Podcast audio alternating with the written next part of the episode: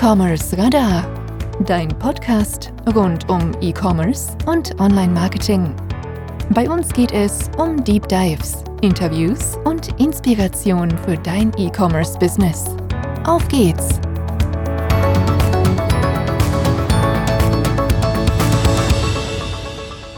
Ja, ich darf euch recht herzlich zum neuen Podcast willkommen heißen hier beim digitalen Unternehmertum. Bevor es mit dem Podcast weitergeht, möchte ich dir unseren heutigen Podcast-Partner vorstellen. Wenn man an Banken denkt, geht es für viele um Girokonten, Online-Banking, Finanzierungen, ob privat oder geschäftlich. Aber es gibt auch Banken, die etwas ganz grundlegend anders machen. Und zwar die Volksbanken Raiffeisenbanken. Denn die sind Genossenschaftsbanken und die gehören ihren Mitgliedern. Und das bringt Vorteile für die Mitglieder mit sich. Wusstest du beispielsweise, grundsätzlich gilt, du hast als Kunde oder Kundin die Möglichkeit, Mitglied zu werden und Mitgliedsanteile zu erwerben. Das Besondere ist dabei, egal wie viele Anteile ein Mitglied besitzt, es gibt genau nur eine Stimme, sodass niemand eine Mehrheit kaufen kann. Oder wusstest du, Mitglieder profitieren durch exklusive Mehrwerte und werden am wirtschaftlichen Erfolg der Bank beteiligt. Denn auf ihre Geschäftsanteile wird in der Regel einmal jährlich eine Dividende ausgezahlt. Was ich besonders gut finde, die meisten Volksbanken, Raiffeisenbanken investieren in soziale und kulturelle Projekte in eurer Region. Und zwar bestimmt von den Mitgliedern. Außerdem setzen sie sich für ein nachhaltiges Wirtschaften ein. Gerade in der heutigen Zeit ein total wichtiges Thema, wie ich finde. Solltest du Interesse haben und dich über eine Mitgliedschaft der Volksbanken Raiffeisenbank informieren wollen, dann schau doch mal unter vr.de slash Mitglied. Da gibt es alle wichtigen Informationen. Viel Spaß!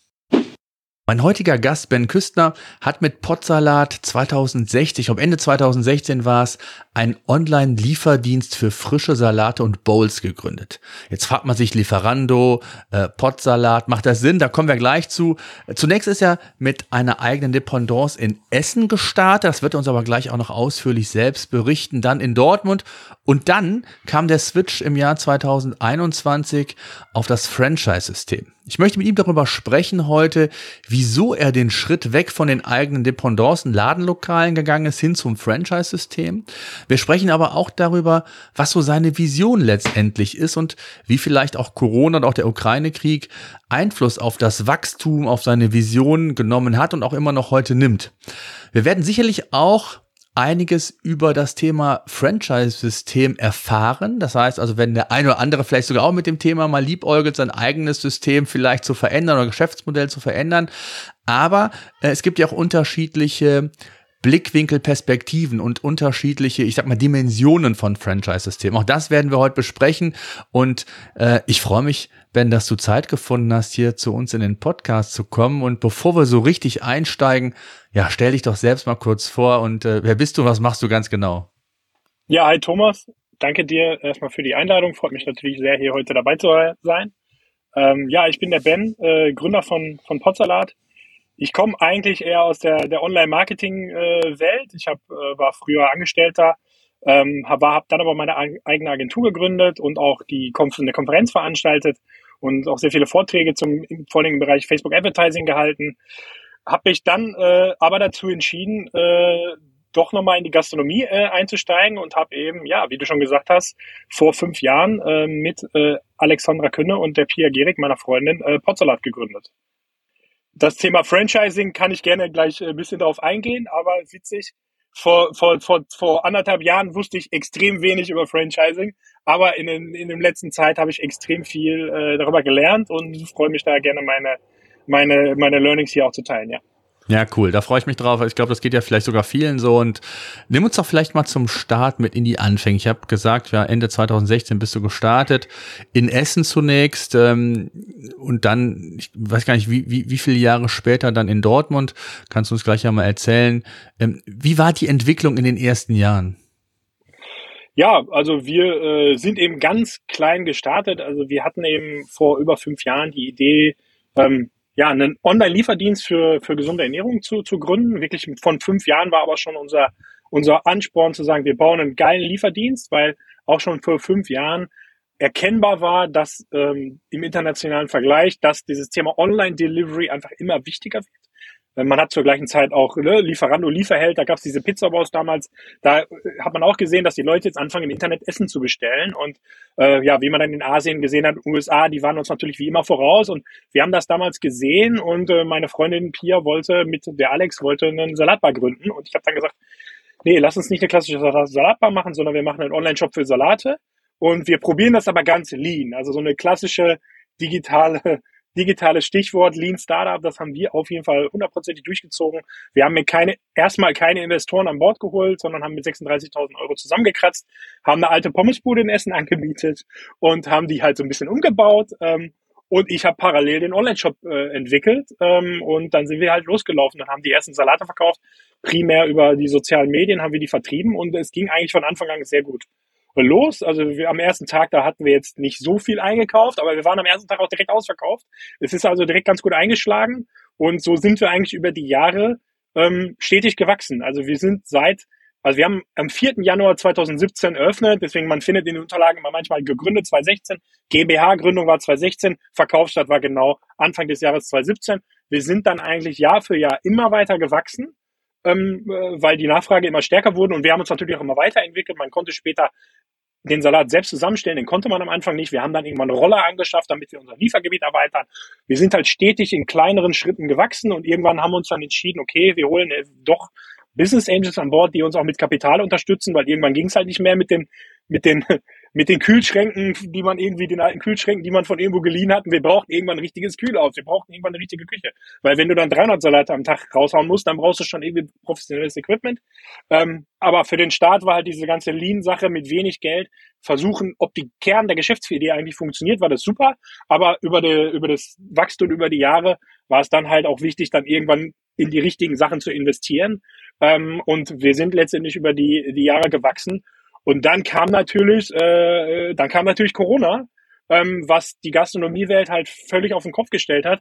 Für uns war aber diese Sache ein bisschen anders. Wir waren halt schon Lieferdienst vorher. Unser reiner Fokus war schon immer Lieferung. Wir haben uns eben, wie ich schon sagte, 2016 dazu entschieden, das zu tun. Und deswegen war für uns, wir konnten halt immer geöffnet haben und wir waren halt auf den Ansturm vorbereitet, weil wir hatten es ja schon drei Jahre lang vorher ausgemacht und viel ausprobiert und unseren Online-Shop dafür gebaut, dass es halt für diese Lieferung effektiv äh, funktioniert. Und so konnten wir dann auch die Corona-Phase ja sehr gut durchstehen. Es war natürlich auch für uns ein Kampf, wenn alle krank waren und keiner wusste, wie es jetzt weitergeht. Aber ähm, wir konnten natürlich laufend öffnen und haben natürlich dann auch während Corona sind wir weitergewachsen. Äh, genau, also mhm. wir haben äh, im letzten Jahr, das kann ich auch sagen, zur im, im äh, im letzten Sommer ähm, haben wir, gab es Tage, da haben wir in Essen an einem Tag äh, 1000 Salate und Bowls äh, ausgeliefert. Äh, in, am Dortmund, in Dortmund am gleichen Tag 800. Das sind so die bisherigen Rekordtage, die wir so gemacht haben. Ähm, also wir sind halt stetig gewachsen äh, äh, und äh, ja, jetzt wollen wir deutschlandweit expandieren. Hm.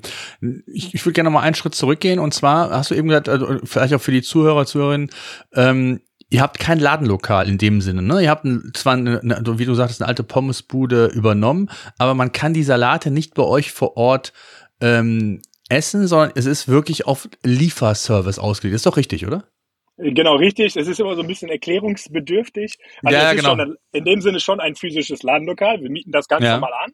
Aber wir bauen den ganzen Laden eigentlich für die Lieferung. Wir, die ganze hm. Effizienz hm. muss in der Lieferung stecken. Und wir haben uns halt aber von Anfang an dazu entschieden, weil direkt auch die Kunden, also am ersten Tag gab es eigentlich nur den Online-Shop, kann ich sagen.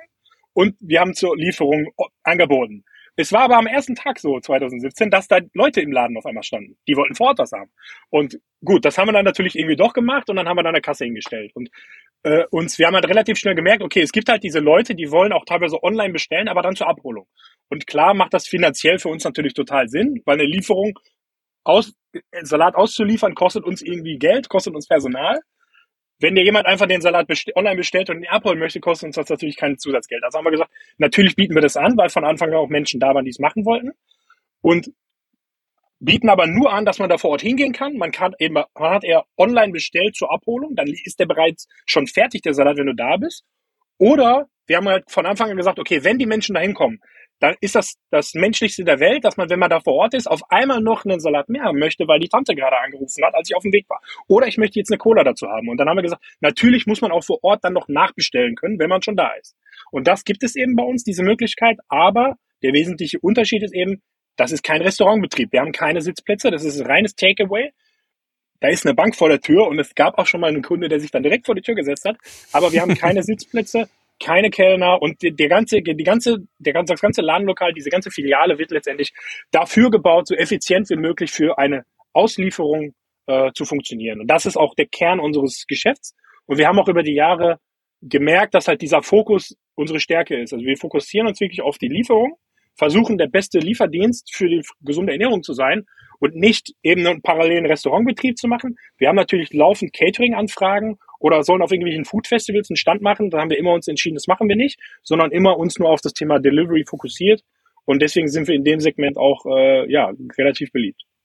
Hm. Ähm, wie schnell habt ihr den zweiten Standard eröffnet? Also war der, der Proof of Concept war ja Essen. Wie schnell kam, kam dann der Switch dann, das Gesamt zu erweitern auf Dortmund? Genau, also Dortmund haben wir Ende 2019 eröffnet. Also man kann sagen, es war genau, ja, genau drei Jahre gedauert oder zwei Jahre und zehn Monate so ungefähr. Also grob nach drei Jahren, also es hat schon eine Zeit äh, gedauert. Ähm, Dazu gibt's aber auch äh, ja viele Gründe. Also ich war von Anfang an nicht Vollzeit bei Potsalat. Ich hatte ja vorher meine Online-Marketing-Agentur ähm, mit, den Kollegen, den Social Marketing Nerds aus Köln. Und ich war auch Teilzeit in dem Sinne. Ne? Also ich war auch Geschäftsführer. Ich habe auch von Potsalat erstmal kein Gehalt bekommen.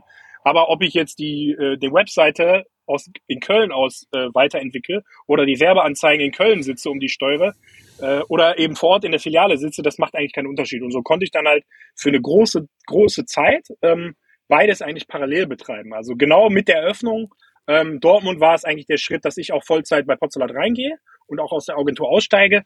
Und äh, äh, ja, am Anfang waren eben nur Alex und Pia, die Vollzeit äh, wirklich das Projekt gemacht haben. Ja.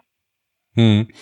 Jetzt ähm, hat sich äh, anders gefragt, gab es während der Jahre, bis ihr, ich sage mal, den Switch auch zu einem Franchise-Geber äh, gegangen seid, gab es Änderung am Geschäftsmodell? Also habt ihr gemerkt mit den zwei Ladenlokalen, die ihr habt, ihr müsst euch verändern? Du hast eben davon gesprochen, dass es, glaube ich, im Nachhinein richtig war, sich zu fokussieren und nicht dann vielleicht noch ein Ladenlokal als Restaurant anzubieten oder was du eben meintest, vielleicht ein Catering, Food Truck, was es auch immer da alles gibt.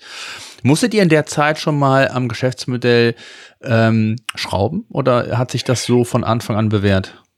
Ja, also, äh, also grundsätzlich ist Agilität ganz wichtig bei uns. Also wir haben uns laufend angepasst an die Kundenbedürfnisse, welche Salate wir verkaufen, ähm, wie wir, welches Küchenequipment wir verwenden, was wir anbieten. Wir haben so viel, also wir haben extrem viel getestet, extrem viel ausprobiert. Es ist auch so, dass keiner der Salate, die wir am Anfang auf der Karte hatten, heute noch bei uns im Programm ist. Ach, krass, die waren alle damals beliebt aber wir haben halt ja. immer weiter getestet und getestet und da sind wir eigentlich sehr Software, was man halt aus der klassischen Softwareentwicklung kennt oder aus dem Online-Marketing AB-Testing. Also wir machen das eigentlich die ganze Zeit. Wir testen Rezepte und gucken, wie sie beim Kunden ankommen und daraus hat sich halt über die Jahre unser Menü entwickelt und kein einziger Salat, den wir am Anfang hatten, den haben wir jetzt nicht mehr. Was wir aber nie gemacht haben, machen mussten, ist tatsächlich so ein so ein wesentlicher Geschäftsmodell, so, eine, so ein Pivot, wie man ihn wieder Fachbegriff macht. Das war eigentlich nie der Fall. Also das Kerngeschäftsmodell ist das, was wir heute machen. Wir haben es nur immer erweitert. Wir haben das Liefergebiet erweitert. Wir haben verschiedene Fahrzeuge eingeführt, verschiedene Dinge dazu gebaut. Aber wir mussten nie sagen, okay, der, der eingeschlagene Weg war jetzt komplett falsch. Es gab mal ein paar Nebenprojekte, die dann nicht erfolgreich waren, die wir dann wieder eingestampft haben. Aber das Hauptprojekt ging eigentlich immer weiter. Ähm, äh, und äh, wir haben dann auch eben dieses Salat selbst zusammenstellen, also diesen Mein Potty Konfigurator, da kann ich gar nicht auf wahrscheinlich so nach einem Jahr oder so haben wir den eingeführt und das hat uns damals auch nochmal einen richtigen Kick gegeben. Das, das kann ich ganz offen sagen. Also die Individualisierbarkeit ist äh, auch ein wesentlicher Erfolgsfaktor bei uns. Du kannst ja deinen Salat ja ganz individuell zusammenstellen oder auch einen Salat, den wir auf der Karte haben, da kannst du Zutaten rausnehmen und Zutaten reinnehmen und das machen ungefähr auch 60 Prozent unserer Kunden, dass die entweder eine ganz eigene Kreation nutzen oder eben äh, das und ja, das kam halt hinzu und das war aber auch nochmal ein richtiger Treiber des, des Geschäfts bis heute eben letztendlich, ja. Hm. Wann kam die Idee, ein Franchise-System daraus zu bauen? Ähm, was Corona, war es äh, einfach zu sagen, äh, oder die, die Frage auch strategisch, wie entwickeln wir uns weiter, vielleicht auch vom Kapitalbedarf her, Investoren, das heißt Business Angels mit dabei. Also äh, du hast auch eben schon mal kurz angedeutet, ne? man braucht Fahrzeuge, man braucht ein Ladenlokal, man braucht also nicht nur einen, gut, einen guten Standort, sondern auch alles, was dazu sehr kostenintensiv. Was waren so eure Gedanken zu sagen, wir gehen jetzt nicht den Weg und expandieren jetzt von Großstadt zu Großstadt, ähm, sondern gehen ins Franchise-System? Ja, da muss ich ein bisschen ausholen. Ähm, also generell hat es ungefähr, also nicht nur ungefähr, es hat zwei Jahre lang gedauert, das Geschäftsmodell so, also so anzupassen in dem Sinne oder so weiterzuentwickeln und auch so zu wachsen, dass die Filiale Essen profitabel war. Ne? Also die hat von vornherein gute Umsätze gemacht und ist stetig gewachsen, aber dass sich alle Kosten dort tragen, ähm, das ist erst quasi ab dem dritten Jahr wirklich dann passiert. So, ne? Das hat einfach gedauert, weil Gastronomie ist generell schon mal ein Shit-Business. Ähm, du hast niedrige Margen und total viele Herausforderungen. Und viele Menschen denken immer, Gastronomie ist ganz einfach. Mit Gastronomie Geld zu verdienen in Deutschland ist nicht einfach. Und das als Lieferdienst ist fast noch schwieriger. Und uns haben ja alle für verrückt gehalten, eben einen reinen Lieferdienst zu machen. Und es hat schon seine Zeit gedauert, dass die erste Filiale überhaupt profitabel war. Und wir haben von Anfang an aber auch relativ schnell, sag ich mal, so Investoren Anfragen gehabt, und da ging es sehr schnell um das Thema Expansion. Also wir wurden sehr früh natürlich auf Expansion angesprochen. Der wollte nicht hier, wir müssen da aufmachen, da aufmachen. Und wenn ihr dann zehn Läden habt, dann ist der Wareneinsatz, der, der sinkt ja dann so, weil der kauft dann mit so einer Power ein. Und deswegen ist egal, ob die Filiale jetzt profitabel ist oder nicht. Und wir haben immer gesagt, nee, wenn das hier in Essen nicht funktioniert, dann wollen wir nicht, dann wollen wir nicht weiter expandieren. Dann macht es für uns keinen Sinn. Ähm, und deswegen haben wir auch lange, sag ich mal, an dieser, an diesem Kernbusiness rumgeschraubt, bis wir an dem Punkt waren, an dem wir äh, ja dann nach, nach drei Jahren waren oder ja, im dritten Jahr. Und äh, äh, das war erstmal so die Vorstory, warum das ein bisschen länger gedauert hat. Und dann haben wir natürlich den zweiten Standort in, in Dortmund geöffnet und das ist auch da sehr gut äh, äh, angekommen von Anfang an. Ähm, und gut, mit, mit größter Wachse, äh, mit, mit weiterem Wachstum sind dann die ein oder anderen Investoren reingekommen und dann hat man schon dann nochmal öfter über das Thema Franchising sich mit Menschen unterhalten und man beschäftigt sich ja nun vier, fünf Jahre lang mit, mit Gastronomie, mit anderen Gastronomiekonzepten und das Thema Franchising poppt dann irgendwie überall am Ende des Tages auf, weil das hat sich schon weltweit, kann man sagen, für so Ketten, für wirklich große, große Gastronomieketten, die sind eigentlich zum Großteil alle Franchise-Konzepte. Also ich kenne kein wirklich flächendeckendes, erfolgreiches Gastronomiekonzept, was kein Franchising ist oder nicht in großen Teilen Franchising ist. Franchising hat sich schon im Bereich Gastronomie durchgesetzt würde ich sagen. Ähm, es gibt natürlich auch Negativbeispiele und Konzepte, die äh, ja, die nicht so beliebt sind, die auch Franchising machen und deswegen ist dieser Name auch für viele Menschen vielleicht nicht so beliebt. Und ich gehe auch lieber zum kleinen Italiener, der nur eine seine kleine Filiale hat. Ähm, aber gerade für so ein Geschäftsmodell, was sich vielleicht in ganz vielen Städten etablieren könnte, ist im Bereich Gastronomie äh, meiner Einschätzung nach mittlerweile eigentlich Franchising nicht das Problem, sondern die Lösung. Warum? Weil du halt um Gastronomieunternehmen zu betreiben, egal ob es ein Lieferdienst ist wie unseren und egal ob die Kunden da online, alle online bestellen oder in die Filiale reinkommen, man hat tagtäglich da so viele Mikroentscheidungen zu treffen, ähm, die also Mitarbeiter zu finden, die dann so eine Filiale leiten und diese Mikroentscheidungen immer richtig treffen, brauche ich jetzt brauche ich noch mehr Personal, brauche ich weniger Personal? Ist äh, habe ich jetzt genug bestellt, habe ich zu wenig bestellt? Ähm, die, die Entscheidung, ob du jetzt Gewinn oder Verlust machst, die finden immer auf der Fläche statt. Die kannst du nicht so aus dem Büro irgendwie einfach nur managen. Du kannst den Leuten in der Gastronomie nicht nur einmal erklären, ja, das läuft so und das läuft so, und dann machen die das einfach monatelang, sondern das ist ein täglicher Kampf. Das muss man einfach so sagen. Das ist ein tägliches Tagesgeschäft, wo da die wichtigen Entscheidungen getroffen werden. Und Mitarbeiter zu finden, die das immer richtig machen, ähm, ich sag mal, angestellte Mitarbeiter zu finden, ist nicht, äh, die, die wachsen nicht auf den Bäumen. Und ähm, es ist dann eben meistens so, zumindest ist meine Erklärung da so, und das ist auch die, die Meinung von ja, den Gesellschaftern, die jetzt bei uns ja mit an Bord sind, ähm, dass sich Franchising eigentlich genau dafür anbietet, für solche Konzepte wie unseres, weil du in jedem Standort dann eigentlich, eigentlich ist jeder Standort, in, wo du aufmachst, ist dann eigentlich ein inhabergeführter Laden. Das ist nicht ein zentral gesteuertes System, wo irgendwo einer in Essen im Büro sitzt und dann in Karlsruhe anruft und ja, ihr müsst jetzt die Tomaten anders machen. Das, das wird nicht funktionieren, sondern du hast in Karlsruhe oder wo auch immer einen Unternehmer sitzen, der wirklich auch ein Interesse daran hat, dass diese Filiale funktioniert, dass du nicht zu viel zu, Zutaten auf die Bolt tust, dann sind nämlich die Kunden glücklich, aber du verdienst am Ende kein Geld. Wenn zu wenig Zutaten draufgetan werden, dann äh, verdienst du vielleicht kurzfristig Geld, aber langfristig nicht. Ähm, ja, Personalentscheidungen, die tagtäglich getroffen werden, also sehr viel Mikromanagement ähm, was halt wirklich kompliziert ist, was gar nicht so einfach ist, auch wenn es auf den ersten Blick immer so einfach klingt. Und äh, ja, da hat sich Franchising unserer Erfahrung nach schon durchgesetzt und deswegen haben wir uns eigentlich dazu entschieden, Franchising auch für unser Konzept äh, anzuwenden, damit eigentlich jeder Standort so betrieben wird, mit dem Herzblut betrieben wird, so wie wir das eigentlich gemacht haben in Essen. Also ähm, das hätte nicht geklappt, wenn wir da nicht jeden Tag gestanden hätten und uns, ich sag mal ganz offen, den Arsch aufgerissen hätten. Ähm, und das ist meistens, also wir haben gute Mitarbeiter mittlerweile, äh, denen wir den Filiale, angestellte Mitarbeiter, denen wir die Filiale anvertrauen können. Aber die wachsen nicht auf den Bäumen und die dann in jeder Stadt zu finden und dann quasi aus einem Büro, aus einer Zentrale das alles so zu steuern, ist enorm schwierig ähm, äh, und äh, wir glauben, dass Franchising da eher äh, das äh, Erfolgsmodell ist. Ja. Mhm. Und äh, ihr habt ja von vornherein gesagt, dass ihr auch einen eigenen Lieferdienst aufbauen wollt, also unabhängig von Lieferando und Co. Ähm, nimm uns da mal so in deine Gedankenwelt mit. Ähm, ihr hättet ja auch den anderen Weg gehen können, sagen wir nutzen einfach eine bereits bestehende Plattform. Ja, gerade Plattformen wissen wir, Henne-Ei-Problem. Ich muss, ich muss da einen Aufbau betreiben und könnte theoretisch auf gewachsene Strukturen zurückgreifen. Warum habt ihr das nicht gemacht? Ja, wir haben es tatsächlich nicht gebraucht. Also wir haben von Anfang an natürlich erstmal, also wir haben erstmal versucht, selber äh, ja, an Kunden zu kommen. Jetzt gibt's natürlich meine Vorgeschichte. Ich habe halt im Online-Marketing gearbeitet und ich habe mir natürlich diese Geschäftsidee, die ist halt so gemeinsam entstanden, aber ich habe da schon erkannt, dass ich relativ selber erstmal wusste, wie ich, wie ich da äh, an, an Kunden komme ähm, ich brauchte also Lieferando für den Start erstmal nicht und ich habe erstmal gesagt, wir machen, wir versuchen erstmal selber. Und dann sind wir letztendlich jetzt fünf Jahre lang gewachsen ähm, und kommen mittlerweile auf Umsatzzahlen. Ähm, ja, also wir sind eben bis heute unabhängig von Lieferando und, äh, und brauchen Lieferando auch nicht. Ähm, es hat natürlich auch, es hat natürlich Vorteile, wenn du da bei Lieferando dich listen lässt. Äh, dann kriegst du da dein Starterpaket und dann bist du sofort da top gerankt und dann kriegst du sofort Bestellung.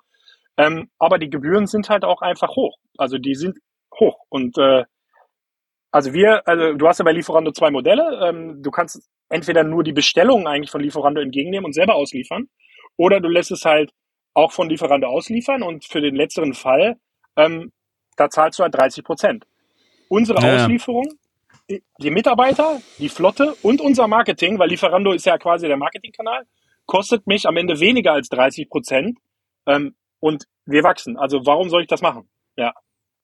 Und nur die erste Variante zu nehmen, zu sagen, also es ist ja so klassisch auch der Vergleich so zum E-Commerce, ist eine genau. eigene Online-Shop versus Amazon, ne, ist ja im Grunde genau. eine, eine, eine Analogie. Ähm, das genau. lohnt sich auch. Ich wollt ihr nicht, weil ihr alle die gesamte, ich sag mal, ähm, Lieferkette und alles, was dazu, also Wertschöpfungskette, Wertschöpfungstiefe, alles bei euch in einer Hand haben wollt? Genau deshalb. Also A mhm. ist auch, wenn du nur Lieferung über, äh, wenn du nur die Bestellung über Lieferant annimmst, ist es auch immer noch sehr teuer, verhältnismäßig. Mhm. Und B ist genau das, was du gerade gesagt hast. Wir haben halt sehr schnell gemerkt, dass diese vertikale Integration, die wir ja letztendlich betreiben, eigentlich genau der richtige Weg ist. Der Kunde bestellt bei uns und der kriegt auch von uns den Salat in die Hand gedrückt. So können wir wirklich das, den gesamten Prozess kontrollieren und auch im gesamten Prozess für Qualität sorgen. Und da gibt es verschiedene, äh, ja, verschiedene Dinge, die wir tun, die könntest du, wenn du jetzt über Lieferando ausliefern lässt, das funktioniert gar nicht. Wenn dir, wenn dem Lieferando-Fahrer die Tüte mit der Bestellung hinfällt, ähm, dann gibt er die trotzdem beim Kunden ab. Dann ist der Kunde unglücklich. Ähm, wir kontrollieren sowas. Also wir haben unsere Prozesse, sowas zu kontrollieren und da gibt es halt Fälle, wenn so eine Bestellung hingefallen ist, dann rufen wir beim Kunden an und sagen, es tut uns leid, wir werden uns heute verspäten, aber deine Bestellung ist hingefallen. So wirst du das Potsalat-Erlebnis nicht bekommen und dann wird die Sache halt neu produziert und dann fahren wir neu dahin. Also wir machen relativ viel, um den Kunden letztendlich glücklich zu machen und das können wir nur tun, wenn wir diese ganze Wertschöpfungskette äh, kontrollieren. Und der andere Aspekt ist jetzt eher natürlich für die Online-Marketer ein ganz wesentlicher Faktor ist eben, diese Plattform, die macht dich ja auch abhängig. Genau wie du irgendwie von Google-Traffic abhängig wirst, ähm, ist es bei Lieferando leider genauso. Und es ist ja sogar so, ähm, du kriegst ja von Lieferando, wenn du als Restaurant gelistet bist, du, du kriegst ja einen Drucker dahingestellt und dann kommen aus dem Drucker die Bestellung raus. Also technisch gesehen sind das noch nicht mal deine Kunden. Ne? Also das sind die Kunden von Lieferando und äh, die bekommen dann von dir eine Salat, äh, zugestellt. Du hast mhm. also noch nicht mal die Möglichkeit, deinen Kunden einen Flyer reinzulegen oder vielleicht deine Kunden eine E-Mail zu schicken, was ja im Online-Marketing nach wie vor ein sehr relevanter äh, Kanal ist. Also das geht eben auch nicht über Lieferando. Die wissen ja, äh, ja, die wissen ja, wie, wie der Hase läuft im, im Online-Geschäft. Hm. Kannst du sagen, was so ein Ladenlokal ungefähr einen Umsatz macht? Also ist ja ganz spannend auch mal zu sehen, äh, wie lukrativ sowas sein kann, wenn ich da als Franchise-Partner ähm, genau. vielleicht ähm, mitmachen möchte. Ja, also im, im Durchschnitt macht, äh, hat eine Potsalat-Filiale im letzten Jahr zwei Millionen Euro umgesetzt. Äh, da war Essen leicht drüber und Dortmund war leicht drunter. Also Dortmund war bei 1,8 Millionen und Essen war bei 2,2 Millionen. Also ähm, in dem Bereich äh, sind wir da unterwegs. Äh, ja, und wie viel, wie viel Mitarbeiter, also sind beide Standorte auch profitabel? Wie viele Mitarbeiter, dass man mal so ein Gefühl bekommt, wie groß und wie personalintensiv äh, auch so ein, so ein Lieferdienst an diesen Standorten ist, finde ich immer ganz spannend, um das auch mal genau. ins Verhältnis zu setzen. Ne? Genau, also beide Standorte sind profitabel, sonst würden wir es ja auch als Franchise-System niemanden andrehen, in dem Sinne. Ähm, äh, das ist relativ ein großer Apparat, das ist eben das Thema. Also wir haben in Essen und Dortmund kann man sagen, jeweils eigentlich quasi insgesamt 100 Angestellte. Das muss man sagen, Ach, nicht 100 okay. Vollzeit, nicht 100 Vollzeitangestellte, mhm. sondern das sind zu 90 Prozent ja, Studenten, die auf 450 Euro oder als studentische Auskraft entweder Salate produzieren oder Salate ausliefern. Aber das ist schon eine Workforce äh, in jedem Standort, die man da, mit dem man da zu tun hat. Das sind alles Menschen, die müssen alle be ja, betreut werden. Ähm, aber es macht natürlich auch riesig Spaß, mit so einem Team äh, ja so Schichten zu, zu rocken. Ne? Also ähm, ich glaube, in Essen und Dortmund hat Lieferante auch nicht mehr Fahrer als wir. Ne? Also das ist schon äh, ziemlich viele Jungs, die wir da, ähm, äh, die wir da im Team haben und äh, es macht auch Spaß, dann diese an diesen Kampftagen dann da zusammen äh, Gas zu geben und dann dann bist du halt äh, an manchen Tagen mit 15 Fahrern gleichzeitig auf der Straße in so einer Stadt. Ne? Das ist schon, das ist schon irgendwie witzig. Ja. Hm. Und ähm, auch so profitabel, dass das für einen als, ich sag mal, Unternehmer Spaß macht. Also du sagst, du hast eben selbst gesagt, die Margen sind sehr gering im, äh, in der Gastronomie. Wenn ich jetzt bei zwei, zwei Millionen, weiß ich, ist, ist zehn Prozent schon zu viel? Ich habe gar keine Ahnung. Margen? Nee, das ist ziemlich genau das, was äh, am Ende so äh, da ungefähr hängen bleiben ja. äh, kann. Genau, richtig, genau, ja. Aber ja, sollte ähm, auch gut. vielleicht sogar. Ne? Ja, ja. Genau, genau. Aber das ist so ziemlich genau eigentlich schon sehr gut, ja, das ist schon sehr gut zusammengefasst.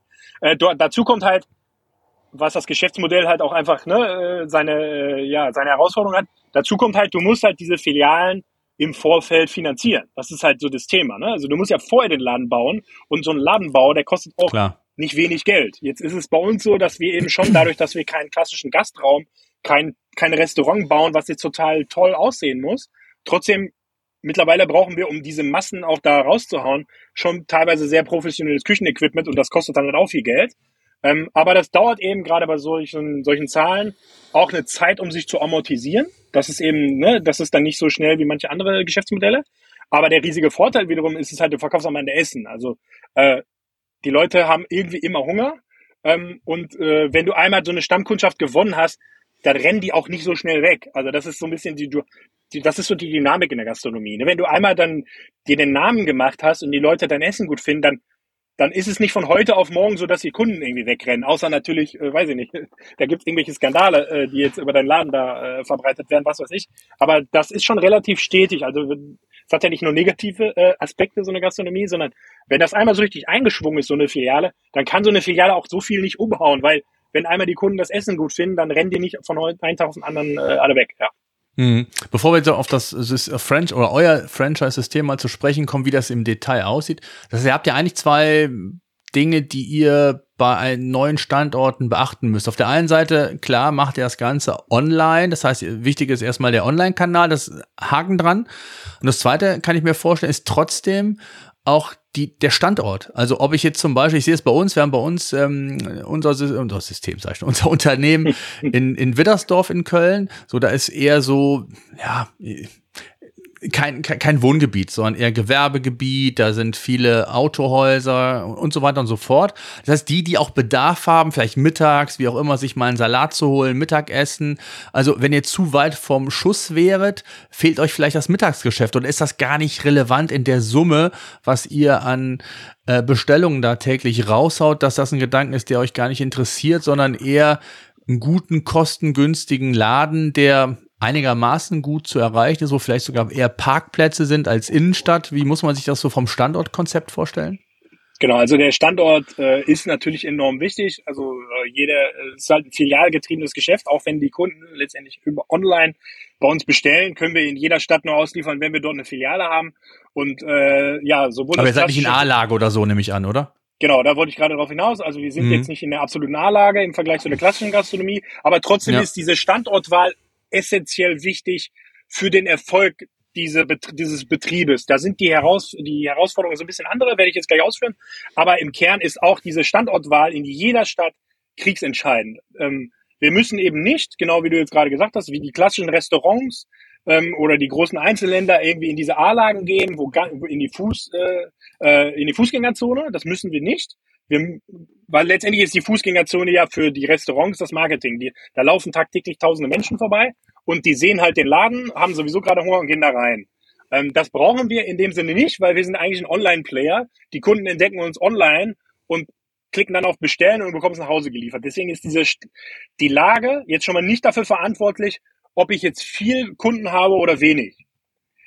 Die ist aber natürlich wichtig, um schnell bei den vielen Kunden zu sein. Also eine logistische Zentralität ist dann wiederum schon sehr, sehr gut. Es macht natürlich Sinn, schon ins Stadtgebiet, ins Zentrum zu gehen, anstatt jetzt an den Stadtrand, wenn ich jetzt die eine Hälfte vom Laden, wenn da quasi nur noch Wald ist. Ähm, also es macht schon Sinn, sich zentral aufzustellen, aber zentral muss nicht heißen, dass da jetzt eine Fußgängerzone ist. Und Essen ist zum Beispiel ein ganz gutes Beispiel. Wir sind zwei Minuten vom Essen Hauptbahnhof zu Fuß aber das ist, das ist eigentlich die Kreuzung der zwei größten Straßen in Essen.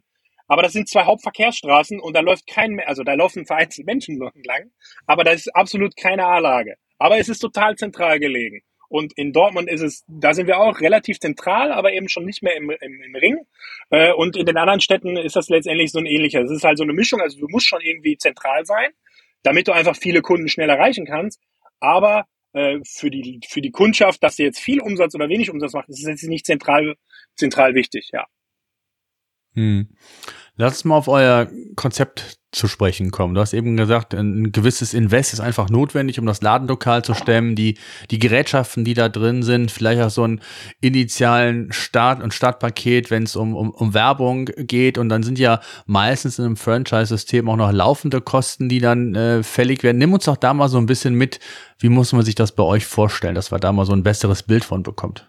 Ja, also um den Patzalat-Standort zu eröffnen, braucht man für den gesamten Businessplan, steht da, man braucht 300 bis 350.000 Euro als Gesamtkapital äh, für alle möglichen Dinge. Also das ist quasi jetzt so der Gesamtkapitalbedarf, der dann für viele verschiedene Dinge verwendet wird. Der wesentliche Teil ist natürlich letztendlich die, die, das Inventar des Ladens und ein, ein Umbau, der da vorher stattfinden muss. Das nimmt den Großteil des Anfangskapitals dann auf. Aber du musst natürlich am Anfang auch die ersten Bestellungen aufgeben. Äh, du musst äh, ja Equipment kaufen. Ähm, und du solltest, wenn du dann eröffnest, nicht schon 0 Euro auf dem Konto haben. Also du brauchst natürlich noch ein bisschen Kapital, um diese ersten Wochen, Monate, die wahrscheinlich noch nicht Cashflow-positiv sind, zu überbrücken. Und die Gesamtsumme, die man dann letztendlich benötigt, die liegt so bei 300 bis 350.000 Euro. Das ist in dem Vergleich zu so klassisch großen Gastronomiekonzepten ist das halt immer noch Peanuts. Das ist nicht wenig Geld und die habe ich jetzt auch nicht privat auf dem Konto rumliegen. Aber wenn du so ein McDonalds aufmachen willst, wenn du einen Lestoria-Standort aufmachen, einen Hans im Glück-Standort aufmachen willst, dann redest du eher so von 1,5 bis 2 Millionen Euro, die du da investieren musst. Und mhm. äh, da sind ja. wir im Vergleich also deutlich niedriger. Wir kommen aber in, letztendlich sind unsere Umsatzzahlen genau vergleichbar mit denen von Hans im Glück oder Losteria. Ja. Und äh, das ist erstmal so das initiale Kapital, was du benötigst. Und äh, ja, wenn du dann geöffnet hast, dann äh, ja, du bist Franchise-Partner, du hast deine eigene GmbH, du erzielst natürlich selbst die Umsätze, du stellst selbst dein Personal ein, du kaufst selbst Ware ein, du kannst die Ware nur bei von uns vorgegebenen ja, Lieferanten kaufen, das ist aber auch eigentlich völliges Standard in, im Bereich Systemgastronomie. Ähm, und dann äh, verkaufst du Salate, natürlich nur die, die wir als Rezept vorschreiben, weil das ist ja letztendlich das, den Erfolg, den du, den du einkaufst. Da hängt ja nun mal viel Wissen drin. Du musst jetzt nicht selber anfangen, dir Salatrezepte auszudenken. Ähm, und äh, wir, äh, ja, am Ende des Tages hat der Franchisegeber eben natürlich seine Kosten ähm, und seinen Umsatz und seine Kosten und er muss äh, an uns äh, eine Franchisegebühr äh, letztendlich bezahlen. Das sind bei uns sechs Prozent vom äh, Nettoumsatz. Ähm, genau, das ist dann die Gebühr, die er an uns laufend bezahlen muss. Genau. Mhm. Okay. Und da kommt dann auch noch äh, Werbezuschuss oder vielleicht anders gefragt, äh, was ich ja spannend finde, es gibt ja unterschiedliche Franchise-Konzepte. Der eine äh, hilft dann, ich sag mal, mit Konzepten, was sind so Erfahrungen, gibt Checklisten und was nicht alles. Wie macht ihr das? Also ich kann mir euch, gerade wenn ich dich kenne, auch gut vorstellen, dass ihr da einen anderen Weg gebt. Und, und ich weiß gar nicht, ob es zu weit ist, aber ihr wisst, was ich meine, so als Inkubator. Ne? Wisst ihr, zu sagen, wir haben eigentlich die die Kompetenz für verschiedene Dinge, jetzt, ich will gar nicht sagen Buchhaltung, aber jetzt in deinem Fall Marketing oder Online-Marketing, ähm, das machen wir von, in Anführungszeichen, von der Zentrale aus oder helfen euch da, schulen euch da. Wie muss man euch da vorstellen? Kommt das in die Nähe von so einer Art Inkubator? Geht das zu weit oder äh, was ist so euer, euer Weg? Das ist eigentlich genau das. Also das ist eigentlich sehr gut. Der Startup-Inkubator, das kann man sehr gut eigentlich äh, quasi so nehmen, weil wir nehmen die, die, die, die Menschen mit, die, die, die werden bei uns ausgebildet. Ähm, der Marco, der jetzt ja in Mainz eröffnet hat, unser erster Franchise-Partner, der ist bei uns äh, neun Wochen wirklich in der, in der Potsalat-Schule gewesen. Das ist vor allen Dingen in der Filiale jeden Tag, ähm, weil er muss natürlich das Wichtigste, was er lernen muss, ist, wie kann ich, wie betreibe ich operativ diesen Laden? Wie wird alles geschnitten? Wie sind diese ganzen Listen? Aber er bekommt natürlich alles von uns. Also es gibt tausend Listen, tausend Vorgaben, tausend Prozesse, die natürlich alles in einem, alle am Ende des Tages in verschiedenen Listen und in einem Franchise-Handbuch äh, umgesetzt sind. Und das lernt er einfach damit zu arbeiten. Und dann kriegt er aber auch von uns das Handwerkszeug, um alles weitere zu tun. Der kriegt von uns einen empfohlenen Buchhalter, auch das äh, Steuerberater, auch das ist wiederum ein Steuerberater, der genau sich mit Franchise-Systemen auskennt und äh, die, also die BWAs, die sind dann schon so gebaut, dass er sehr schnell sehen kann, ob er Geld verdient oder nicht. Das hat uns drei, vier Jahre Zeit gekostet, die Steuerberater dahin zu bekommen, dass die BWAs jetzt so sind, dass wir auch wirklich jeden Monat schnell sehen können, läuft der Laden oder läuft er nicht. Und das, dieses ganze Wissen, das bekommt er natürlich alles von uns. Und das ist aber grundsätzlich eigentlich bei den meisten, sag ich mal, Systemgastronomie-Franchise-Konzepten ist es eigentlich sehr analog. Was bei uns aber eben nochmal komplett eigentlich anders ist, ähm, ist ja das Thema Online-Marketing. Bei uns ist es eben, wie gesagt, so, die meisten Kunden, die bestellen eigentlich online über die Webseite. Und da liegt eben unsere Expertise, diese Kunden zu bekommen. Ähm, und der Franchise-Partner, der muss sich, der muss vor Ort die Filiale betreiben und der muss vor Ort das das Geschäft am Laufen haben. Er muss sich aber nicht darum Sorgen machen, wie er an Kunden kommt. Was bei anderen Konzepten genau anders ist. Also bei einem klassischen Restaurantkonzept, da machst du ja irgendwo deinen Laden auf und dann müssen die Leute ja da klassisch in den Laden reinkommen. Und in der Regel bist du primär für das, für das Lokal, für die lokale Werbung verantwortlich. Natürlich macht McDonalds dann deutschlandweite TV-Kampagnen etc. Aber du bist im Kern erstmal für das Marketing verantwortlich und du sagst halt, ich mache jetzt hier eine, in eine Radio eine Werbung oder ich schalte halt eine AdWords-Anzeige. Da musst du dich als Franchise-Partner aber auch mit AdWords rumschlagen und da das für uns eigentlich jetzt die, das Kopieren und das Einführen von Potzalat in eine neue Stadt sehr einfach geht und wir da auch in-house die Expertise haben, steuern wir das eben zentral. Also für uns jetzt eine neue Stadt anzudocken, also das kostet mich jetzt bei uns im Backend, würde das mich mehrere wenige Klicks kosten. Nur die Filiale, die dann die, die Salate auch ausliefert, die braucht halt ein bisschen länger, um gebaut zu werden. Ne? Also, ähm, aber das ist quasi so der wesentliche Unterschied. Wir machen eigentlich zentrales Online-Marketing, natürlich im, im Austausch mit dem Franchise-Partner. Wir waren mit dem Marco in Mainz, waren wir sogar im, im, im Radio zusammen oder jetzt in Köln werden wir auch mit dem Franchise-Partner da eine spezielle Influencer-Aktion machen, weil er selber so ein bisschen bekannter ist, sage ich mal. Ähm, also das ist natürlich immer individuell, aber da liegt so ein bisschen unsere Kompetenz ja auch, neben dem eigentlichen äh, Gastronomiekonzept. Und deswegen ist das eigentlich zentral bei uns ge gesteuert, aber natürlich im Austausch mit dem Franchise-Partner. Aber der Franchise-Partner muss sich jetzt nicht Gedanken machen, ob ich jetzt die eine AdWords-Agentur oder die andere AdWords-Agentur nehme, oder ob ich selber schalte. Und dann muss er noch lernen, wie man AdWords-Anzeigen schaltet. Das muss er natürlich alles nicht machen, sondern wir machen das für ihn, ja. Okay, und das ist in den 6% auch mit drin. Also wenn ich jetzt mal genau, rechne, ich habe eben mal kurz gesagt, diese 10%, äh, ich sag mal Marge, wenn ihr 6% bekommt, dann ist das ein gutes Geschäft für einen Franchise-Nehmer? Frage ähm, ich jetzt, ich habe keine Ahnung, wie nee. das normalerweise läuft, aber also, äh, äh, sei ja mal gestattet die Frage. Genau, deine Frage ist äh, vollkommen berechtigt, weil wenn es so wäre, dass äh, 10% generell Gewinn ist und er dann 6% an uns abgeben muss und dazu muss er ja die Werbe- und Technologiegebühr noch an uns abführen, von der wir bisher noch nicht geredet hatten. Genau aber es ist eben, dann haben wir uns. Wie viel ist also, das? Einmal kurz, lass mich das kurz bitte sagen.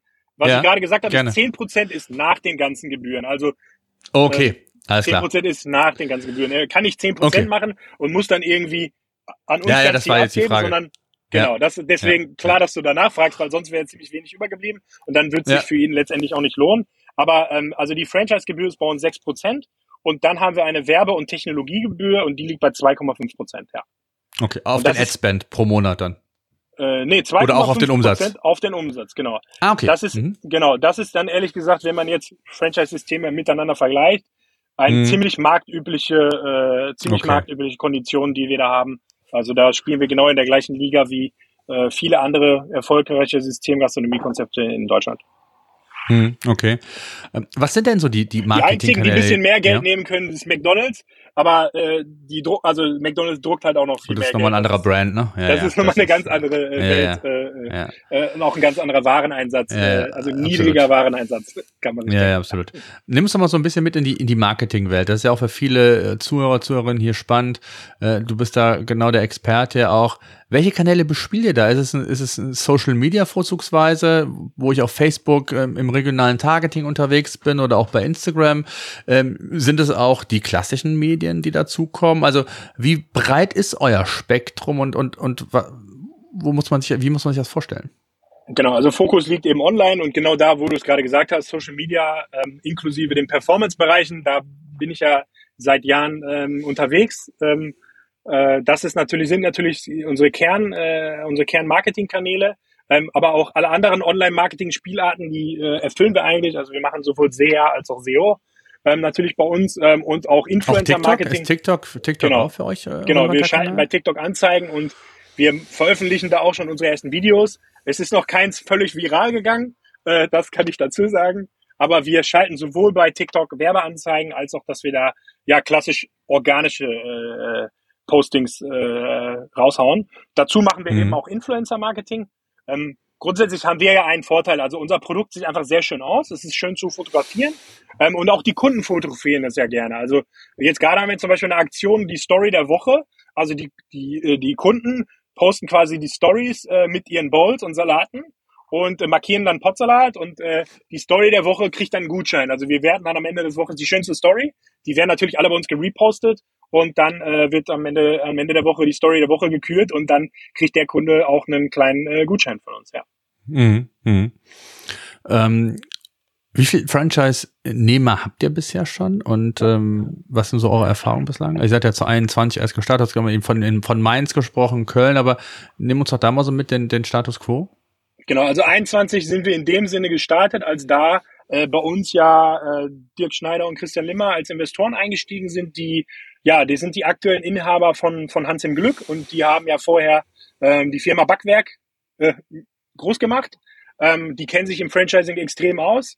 Ähm, und die haben eigentlich eben uns da auch die notwendige Expertise noch mit reingebracht. Ne? Ich habe ja eingehend schon mal gesagt, am Anfang hatte ich da ganz wenig Ahnung von und das war nur irgendwie immer so im Hinterkopf und alle haben mir gesagt, ihr müsst irgendwann mal Franchising machen. Und äh, gerade Franchising ist so ein Bereich, ähm, das ist jetzt nicht so ein Bereich wie Online-Marketing, wo ich mir sehr viel Autodidakt im Internet äh, anlernen kann. Über Franchising gibt es irgendwie drei, vier theoretische Bücher.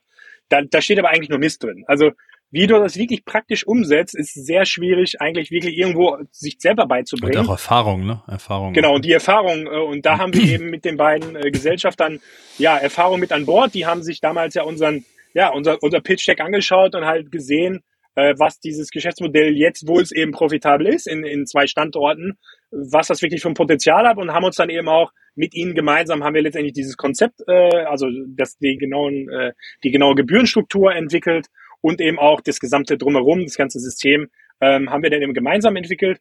Und äh, deswegen sagst du 2021, weil damals war das zum ersten Mal in der Presse. Es ist dann mhm. so gekommen, dass wir in dem Jahr noch keinen Franchise-Standort eröffnet haben, weil es hat dann, wie man immer so ist, doch ein bisschen länger gedauert als geplant. Aber jetzt haben wir eben ja vor wenigen Wochen in Mainz unseren ersten äh, Pozzolat-Standort, der im Franchise-Betrieb ist, eröffnet. Und der zweite Standort, der wird in, äh, ja, in wenigen Wochen im September in, in Köln eröffnen. Das ist dann unser zweiter Franchise-Standort, genau. Ah, okay. Wo wird es in Köln stattfinden? Weil ich als Büro in Köln. Äh, Luxem, Luxemburger. Straße. Das ist ah, okay. genauso ein bisschen weiter auch, also nicht total weit draußen, aber das ist ja. eigentlich genau wieder der, der Punkt. Also wir sind da eben nicht jetzt direkt äh, äh, nicht am Ringen, ähm, weil das ist halt einfach auch viel zu teuer. Und äh, wir sind da eben so ein bisschen außerhalb, aber auch nicht so außerhalb, ähm, dass es jetzt gar keinen Sinn macht. Und gleichzeitig haben wir uns ja auch das Südviertel da rausgesucht, ähm, äh, weil wir ja ungefähr wissen, wo die potenziellen Kunden sitzen. Ja. Hm, okay. Aber wir sind äh, da auch zentral. Also wir, eine Bestellung jetzt innerhalb des äh, Kölner Rings, äh, die, die können wir innerhalb von wenigen Minuten beliefern. Ne? Also da sind wir ganz schnell, ja. Hm. Was, mit welcher Vorlaufzeit rechnet ihr? Also bis so ein Standort, ich meine, jetzt habt ihr ja noch nicht die Erfahrung, aber ähm, Erfahrung nur aus den eigenen Läden. Jetzt, äh, ich sag mal, in der Umsetzung habt ihr ja auch einige Learnings äh, mitnehmen können aus den, aus den Eröffnungen der, der eigenen Standorte. Was kalkuliert ihr? Wie, wie schnell ist so ein Laden profitabel? Das, also das hat in, in Dortmund hat das ungefähr sechs Monate gedauert. Ne? Ich habe ja erzählt, okay. in Essen sind wir ja ganz klein gestartet und haben da ganz viel ja, ja, klar. und das hat tatsächlich über, über zwei Jahre gedauert, aber ähm, in Dortmund waren wir äh, ab dem, ja, genau nach einem halben Jahr eigentlich äh, war der Standort Kirchhoff positiv. Und äh, ja, mit den Zahlen kalkulieren wir natürlich jetzt auch für die anderen Standorte. Hm. Was ist so eure Vision jetzt, was ähm, ich sag mal eu euer Speed, was was die was weitere Standorte angeht? Ist es schwer jetzt? Ich sage es auch gerade in der aktuellen Zeit Corona, äh, Unsicherheiten, dann Ukraine-Krieg, die die Zinsen steigen, nicht nur im, im wenn, wenn du bauen willst oder der Bauzins steigt. Generell weiß ich nicht, ob mehr Sicherheiten gefragt sind. Du hast eben selber gesagt, es ist eine gewisse Summe an ähm, oder eine Investitionssumme äh, mitzubringen. Ähm, wie ist so euer, euer Plan für 22, 23, also um das mal kurzfristig erstmal zu nehmen? Ja, also wir wollen eigentlich irgendwann dahin kommen, dass wir äh, einen Standort pro Monat eröffnen. Ähm, das ist eigentlich unser Ziel. Wann das genau, äh, wann wir da soweit sind, äh, werden wir, werden wir sehen. Aber das ist eigentlich äh, das Ziel, dahin zu kommen. Ja. Hm. Eigene halt Standorte eröffnen, das ist durch? Oder also ihr, ihr setzt jetzt voll auf das System, weil es gibt ja auch diesen, diesen Mix, ne, wo äh, wo ob, ob Baby One oder wie sie alle heißen, äh, die als Franchise-Geber eigene Standorte weiter aufbauen und auch Franchise-Nehmer hinzunehmen. Vielleicht auch Thema Geschwindigkeit, ja, vielleicht ähm, ist das, ist der Bedarf gar nicht da an, an ausreichend äh, Franchise-Nehmern. Wie, wie tickt ihr da? Genau. Also wenn, wenn gar kein Bedarf äh, da ist, dann werden wir natürlich auch Eigenbetriebe machen, aber eigentlich ist das nicht unser, unser Ziel und aktuell haben wir äh, sehr viele Anfragen. Ähm, und äh, unser Ziel ist eigentlich ein, ein reines, erfolgreiches Franchise-System zu, zu entwickeln, was natürlich Eigenbetriebe hat, weil äh, wenn alles kein, also Subway hatte in Deutschland ja nie einen Eigenbetrieb und äh, ist jetzt auch vielleicht nicht so beliebt, nicht so ein beliebtes Franchise-Konzept. Also wir wir müssen uns ja stetig weiterentwickeln und wir haben ja auch irgendwie keine Glaubwürdigkeit, wenn wir die Läden nicht selber betreiben würden. Ähm, also es wird immer auch Eigenbetriebe geben, aber unser Ziel ist es wirklich, dass es sehr wenige sind, weil wir wollen uns eben rein auf Franchising fokussieren. So haben es eben auch unsere Gesellschafter damals gemacht mit Backwerk und äh, Hans im Glück ist jetzt eine andere Lage, die haben das ja aufgekauft. Ähm, aber eigentlich ist unser Ziel, reines Franchising zu machen, weil wir da auch eben uns wieder fokussieren wollen, weil Eigenbetrieb und Franchise-Betrieb natürlich betreibst du da eine Potsalat-Filiale, da ist sehr viel identisch, aber es, äh, der, der Fokus, glauben wir, ist da eher wieder der richtige Weg. Aber es kann natürlich in Einzelfällen auch mal sein, wenn wir jetzt in der Stadt einen total attraktiven Standort finden ähm, und da jetzt erstmal kein Franchise-Partner da ist, dann machen wir vielleicht doch erstmal die Filiale selber auf. Aber man kann die Filiale, wenn sie erstmal selber aufgemacht hat, auch an den, kann ja auch einen Franchise-Partner übernehmen. Das ist also ein Gang und Gäbe des äh, sowas. Ähm, was wir auf jeden Fall nicht machen wollen, ist, es gibt halt auch Systeme, die so ein bisschen diese Rosinen sich rauspicken, die sagen, okay, äh, wir gehen jetzt in die, in die ganz Großstädte, die machen wir jetzt selber und die geben wir nicht an Franchise-Partner ab ähm, und andere vielleicht doch. Also das ist nicht unser Ansatz. Wir wollen eigentlich am liebsten jeden Standort abgeben ähm, und erfolgreiche Franchise-Partner ja, erzeugen, produzieren. Ähm, das ist eigentlich unser Ziel. Ähm, in Essen wird es wahrscheinlich am unwahrscheinlichsten sein, dass wir den abgeben, weil unsere Zentrale ist quasi die Filiale, also unser gesamtes Büro, unsere Verwaltung. Wir haben ja mittlerweile in der Verwaltung jetzt für die Expansion ja auch ein, ein Team aufgebaut, das ist direkt über der Filiale. Also das wird jetzt hier ein bisschen kompliziert, aber theoretisch kann es auch hier passieren. Also wer weiß. Ja, ja, ja, also, ja absolut. Ja. Wie, wie, viel seid ihr da jetzt äh, mittlerweile im Team? Also was jetzt, ich sag mal, äh, ihr als Potsalat-Franchise-Geber ähm, habt? Genau, also wir haben äh, in der wirklichen Verwaltung äh, sind es jetzt quasi 14, 15, 14, 15 Mitarbeiter. Und dann gibt's ja noch die, die Store Manager, die sind ja auch Vollzeit. Äh, die zählen jetzt nicht ganz klassisch zur Verwaltung, aber die gibt's dann auch noch für jede Filiale, genau, ja. Ist es denn so, ich meine, ihr, ihr müsst euch ja das eben gerade, ihr müsst euch selbst auch oder ihr müsst auch viel neu lernen. Ist es denn so, dass es auch wichtig ist, dass ihr diese zwei Standorte habt, um die vielleicht sogar als Testläden umzufunktionieren, genau. bevor genau. ihr gewisse Konzepte ausrollt an eure Franchise-Geber, ist es ja, glaube ich, ganz wichtig, dass ihr selbst sehr nah dran seid und deswegen äh, werdet ihr die zwei, genau denke ich mal, auch nicht aufgeben, oder? Genau richtig. Das ist genau der Grund, den ich gerade nicht, noch nicht gesagt habe. Also es ist richtig. Mhm. Weil du brauchst ja auch, du musst ja dauernd testen. Und hier in Essen können wir am ehesten testen, weil mein Büro ist halt eine Etage über, äh, über der Filiale. Ähm, und ich bin auch im gleichen Netzwerk mit den Sachen da unten. Also wenn wir da technisch irgendwie Lieferkarte, Liefersystem irgendwas ausprobieren, das, das machen wir halt alles hier. Also hier ist ja quasi so die Brutstätte und unsere Filiale in Dortmund auch. Äh, wobei es aktuell bei uns so ist, dass wir viele, also die Franchise-Partner werden aktuell in Dortmund von uns eingearbeitet und Essen ist noch mehr der Teststandort, aber das kann auch später variieren. Das ist jetzt nicht so total festgefahren. Ähm, aber dieses Testen ist ja genau der Grund, warum du eben auch Eigenbetriebe haben möchtest, weil äh, ja, äh, sonst äh, wirst du dich, kannst du dich nicht weiterentwickeln. Und äh, genau. Jetzt ist ja ein spannendes Thema, hatten wir ganz zu Anfang mal daraus gesagt, Fokus ist, ist euch total wichtig. Auf der anderen Seite habt ihr jetzt die Möglichkeit, anders zu denken als damals. Also Fokus ja, aber äh, ist es nicht naheliegend zu sagen, wir haben jetzt ein System, was wir sukzessive aufbauen. Wir geben das an andere Unternehmer ab, die, was du anfangs ja auch sagtest, genauso mit Herzblut betreiben, wie wir das damals gemacht haben. Ist es da nicht sogar naheliegend zu sagen, wir erweitern das Geschäftskonzept vielleicht doch dahin gehen, dass wir sagen, wir machen eine Kombination aus Lieferdienst und ich sag mal Re Restaurant oder du hast eben gesagt Catering, Food Truck, ich weiß nicht, was man da alles machen kann. Das noch zu erweitern, Pizza hat äh, als als Potsalat, wie auch immer. Ist das nicht sogar naheliegend, beziehungsweise macht es das nicht sogar noch attraktiver zu sagen, wenn wir in die Städte gehen, ist das vielleicht sogar ein Konzept, was auch gut angenommen wird und wir können das jetzt viel, viel besser managen, ähm, weil der Fokus, äh, ich sag mal, sich auf mehrere Unternehmerstandbeine verteilt? Also, um es kurz zu fassen, gibt es eine Vision dahingehend? Ja, die Vision ist natürlich, dass wir auch mal uns irgendwie rechts und links umschauen und es gibt tausend Projekte, die wir auf einer Liste haben, aber also das ist, glaube ich, eben genau die Herausforderung. Selbst du im Podcast liegst mir schon wieder nahe, dass ich noch dieses Nebenprojekt und dieses Nebenprojekt machen sollte. Das ist leider die Herausforderung, die ich als Chef hier die ganze Zeit habe. Wir haben ganz viele Mitarbeiter, die alle tausend Vorschläge haben und da, da, da setzen wir auch sehr viel von um.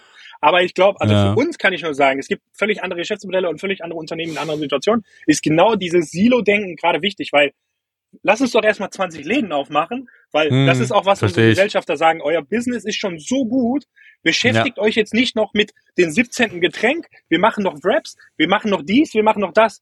Das Geschäft läuft so mega, macht erstmal 20 Läden auf. Und wenn, ihr, hm. wenn man an dem Punkt ist, dann muss man sich weiterentwickeln. Dann kann man nachjustieren, ne? Genau. Ja, und ich, es gibt auch im Kleinen immer Erweiterungen. Also es ist nicht so, dass wir im Kleinen hier nicht neue Sachen machen. Ähm, wir haben noch einiges vor, was in diesem Jahr noch ändern wird. Aber äh, das Gesamt, das Kerngeschäft wird erstmal da bleiben und äh, wir dürfen uns halt nicht von tausend Dingen ablenken lassen, weil es bringt uns nichts, wenn wir am Ende zwei Läden haben, wo dann irgendwie noch ganz viele, dann machen wir in Essen noch Catering, aber das kriegst du dann in den anderen Standorten wieder nicht skaliert. Also äh, wir versuchen da wirklich hart zu bleiben, aber das ist auch nicht leicht. Aber wir haben natürlich Augen und Ohren offen und natürlich ist die Liste lang mit, äh, mit äh, Projekten und Sachen, die man auch noch so, so machen könnte. Ähm, aber ich glaube, das ist eine, schwierige Aufgabe, sich nicht zu verzetteln in zu vielen verschiedenen Dingen. Ähm, äh, ja, äh, die, die, die, die Aufgabe haben wir eigentlich tagtäglich, ja. Hm. Ja, kann ich absolut nachvollziehen. Ähm, was ist jetzt so, zwei habt ihr in der Pipe, Ziel ist es mal, einen pro Monat zu machen. Was sind so die, die wichtigsten Standorte, die Großstädte? Wie, wie wollt ihr da vorgehen? Geht ihr auch in die etwas kleineren Städte rein, äh, die vielleicht nicht ganz so viel Potenzial haben mit einem anderen Konstrukt? Oder sind es dann erst so die, die großen, weiß ich, Top Ten Städte hier in Deutschland? Und wo sucht ihr? Vielleicht kannst du uns da noch mal so ein bisschen mitnehmen. Genau, also wir suchen eigentlich deutschlandweit und aktuell ist eigentlich jede Stadt, die äh, ja, über 200.000 Einwohner hat, für uns auf jeden Fall relevant. Ähm, natürlich wollen wir auch in den Großstädten präsent sein und äh, deswegen haben wir ja vor kurzem endlich in Düsseldorf aufgemacht und werden in ein paar Wochen auch in Köln aufmachen. Ähm, genauso werden wir aber auch kleinere Städte angehen, ähm, weil wir da eben auch äh, gemerkt haben, dass da sehr viel Nachfrage da ist. Äh, was wir nämlich zum Beispiel machen, und jetzt hole ich ein bisschen aus, aber das war deine Frage vorher, wir erweitern uns schon. Wir haben ja in Dortmund angefangen, mit Autos auszuliefern und wir beliefern in Dortmund auch Vorstädte von Dortmund, wo man wirklich schon, da muss man kurz über die Autobahn fahren. Also wir beliefern, wer sich jetzt auskennt, wir beliefern von Dortmund auch die Stadt Unna. Das ist eine Kleinstadt, da wohnen, glaube ich, 80.000 Leute oder so da gibt's extrem viele Kunden, die äh, ja, die bei uns bestellen. Die Kunden müssen natürlich mit mehr Vorlauf bestellen. Die können nicht erwarten, dass du jetzt online gehst und in 40 Minuten deinen Salat auf dem Teller hast, äh, auf dem Tisch hast. Ähm, aber mit mehr Vorlaufzeit wird das tatsächlich auch angenommen. Also wir, wir machen eben auch, äh, wir entwickeln uns da schon weiter, aber versuchen eben erstmal stark bei unserem Kerngeschäft zu bleiben und das nur zu erweitern, als jetzt eben völlig neue Sachen aufzubauen oder Sachen aufzubauen, die eben zu weit weg sind, auch wenn es das gleiche Produkt ist. Und zu weit weg sehe ich auf jeden Fall ab dem Tag, wo du Kellner hast, weil das ist so das absolut naheliegendste. Aber wenn, dann ist es eher so, dass man irgendwann mal sagt, man macht ein Restaurant und das ist aber ein Betrieb, aber eine Filiale, wo Restaurant und äh, wo uns äh, Lieferdienst ist, das werden wir eigentlich nicht machen, äh, weil das bautechnisch halt völlig andere Herausforderungen hat. Du hast völlig andere Auflagen, auf die du, äh, auf die du da eingehen musst. Genau, ja. Hm. genau, aber eben, wir waren eigentlich bei der Frage, welche Standorte ja. und äh, wie gesagt, alle ja. Städte in Deutschland, die eigentlich über 200.000 Einwohner haben, äh, sind für uns äh, auf jeden Fall hm. interessant. Hm. Hm. Wie wichtig ist das Thema Geschwindigkeit denn? Also, ich sag mal, im, im E-Commerce, wenn wir da den, den, den Switch nochmal machen, reden wir von, von Same-Day-Delivery, was in der Regel nicht funktioniert, aber schnell. Ich, ich weiß aus eigener Erfahrung, wenn wir mal bei uns um die Ecke bei einem äh, Pizzalieferant oder wem auch immer bestellen, Sushi, ähm, dann ist Zeit schon gerade, wenn ich so aus dem, aus dem Business-Gedanken rauskomme, wenn ich so das Mittagsgeschäft sehe, schon essentiell. Jetzt hast du ja, ihr fahrt auch schon über die Autobahn, es dauert dann ein bisschen länger. Aber wie wichtig ist denn das und vor allen Dingen auch in Bezug auf euer Standortnetz zu sagen, wir haben dann irgendwann mal, ne, weil du gesagt hast, als Vision einen pro Monat, wir haben dieses Netz, dass wir genau über Deutschland verteilt, die Großstädte über so ein gewisses Netz abbilden können, auch was Geschwindigkeiten de, der Lieferung angeht. Ähm, habt ihr da mal ähm, Umfragen gemacht oder wisst ihr, was die Erwartungshaltung ist? Ja, also grundsätzlich ist die Erwartungshaltung bitte so schnell wie möglich, ne? Das ist klar. Ähm, das ist ja unser Tagesgeschäft. Wir müssen ja immer. Aber wir, wir reden nicht von Gorilla 10 Minuten, ne? Genau, äh, genau. Das ist, das ist bei uns eben nicht. Wir haben eben, also das ist vom Grundgedanken eben ist extrem wichtig, aber ähm, das Learning von uns ist tatsächlich, dass eben den Kunden diese ganz schnelle Lieferung, natürlich sind wir ja auch gestartet in der Welt, da gab es noch kein Gorillas, aber hm. auch jetzt ist es ja immer noch so, also natürlich wollen viele Kunden das ganz schnell haben. Aber es gibt auch ein großes Kundensegment, was bei uns zwei Stunden voraus bestellt. Es gibt auch Kunden, also du kannst bei uns deinen Salat auch fünf Tage im Voraus bestellen. Das machen Leute. Äh, also als wir das freigeschaltet haben, habe ich mich manchmal gewundert. Ich stehe da Auch mit bestimmten Zeitfenstern, da ich sage, ich hätte gern ja, übermorgen ja um 12.30 Uhr. Du, du, musst ja ein Zeitfenster auswählen. Also ich kann dir ja okay. nicht sagen, nur an den Tag, das geht ja nicht. Du musst dir schon eins auswählen, ja. aber das, also das ist ganz witzig, ne? Also ich stehe manchmal freitags abends da im Laden und will quasi so Feierabend geben, aber ich gucke dann immer gerne noch über die Bestellzettel und dann bestellt da einer für Dienstag. Ne? Hat einer für Dienstag, ich bin gerade so, ich gehe jetzt ins Wochenende und irgendwer hat schon für Dienstag ausgewählt, ob er jetzt noch Garnelen extra haben will oder nicht. Also äh, das ist ganz witzig. Aber es gibt halt solche und solche Kunden. Für den Großteil der Kunden ist eine schnelle Lieferung genau das, was sie wollen. Aber wir merken eben schon, dass diese Produktqualität bei uns eigentlich der ausschlaggebende Punkt ist. Also ähm, es ist eben auch so, zu diesen starken Tagen, wenn jetzt die Sonne scheint, dann ist natürlich auch Salatwetter da muss man bei uns auch, äh, das wissen die Kunden schon, dass die bei uns dann auch früher bestellen müssen, weil wenn sie dann spontan mal eben um 13 Uhr noch auf der Seite sind, dann kann es halt sein, dass es auch mal länger dauert, ähm, weil viele andere Menschen einfach vorher bestellt haben. Ähm, mhm. Also dieses Thema Zeit ist natürlich extrem wichtig und deswegen haben wir eben auch unser eigenes, ja, unsere eigene Lieferlogistik, äh, was eben auch die, die Uhrzeiten verteilt, entwickelt. Also da, da gibt's im Hintergrund einfach einen Algorithmus, der halt bei jedem Kunden individuell für seine Adresse ausrechnet, wann die nächstmögliche Lieferzeit ist. Ähm, äh, und äh, ja, das ist eben eine reine Eigenentwicklung, die wir da äh, gebaut haben, weil das Thema Zeit äh, ist natürlich ein kritisches, kritisches Thema als Lieferdienst. Auch unter Berücksichtigung der aktuellen Auslastung dann auch? Genau, unter Berücksichtigung, also das Ganze okay. passiert mhm. laufend unter Berücksichtigung der aktuellen Auslastung, ja. unter der Berücksichtigung, ja. wie viel Fahrer fahren gerade, wie viel habe ich, also da, da gibt es eben mhm. verschiedene Sachen, die da eine okay. Rolle spielen. Äh, genau, ja. Ja, cool. Mhm. Ja. ja. Was ich immer ganz wichtig finde, ähm, ich weiß nicht, ob ihr da schon Erfahrung habt, aber es gibt ja länderspezifisch ist das ja oftmals so, dass es je nach Land unterschiedliche Anforderungen gibt. Ich weiß nicht, inwieweit das sich auf Städte runterbrechen lässt. Also ihr seid ja Ruhrgebiet, Köln, äh, Mainz, Düsseldorf. Ähm, gibt es da unterschiedliche Anforderungen und somit auch Erwartungen an den, ich sag mal, Franchise Nehmer zu sagen, wir brauchen hier auch oder hat er gewisse Freiheiten zu sagen, wir müssen hier anders re reagieren oder anders agieren, als ihr das vielleicht äh, von der Franchise-Zentrale vorgibt? Habt ihr da schon, also ist vielleicht noch zu früh, äh, dass ihr da Erfahrung habt, aber ihr habt ja erfahrene Gesellschafter. Äh, äh blüht euch sowas?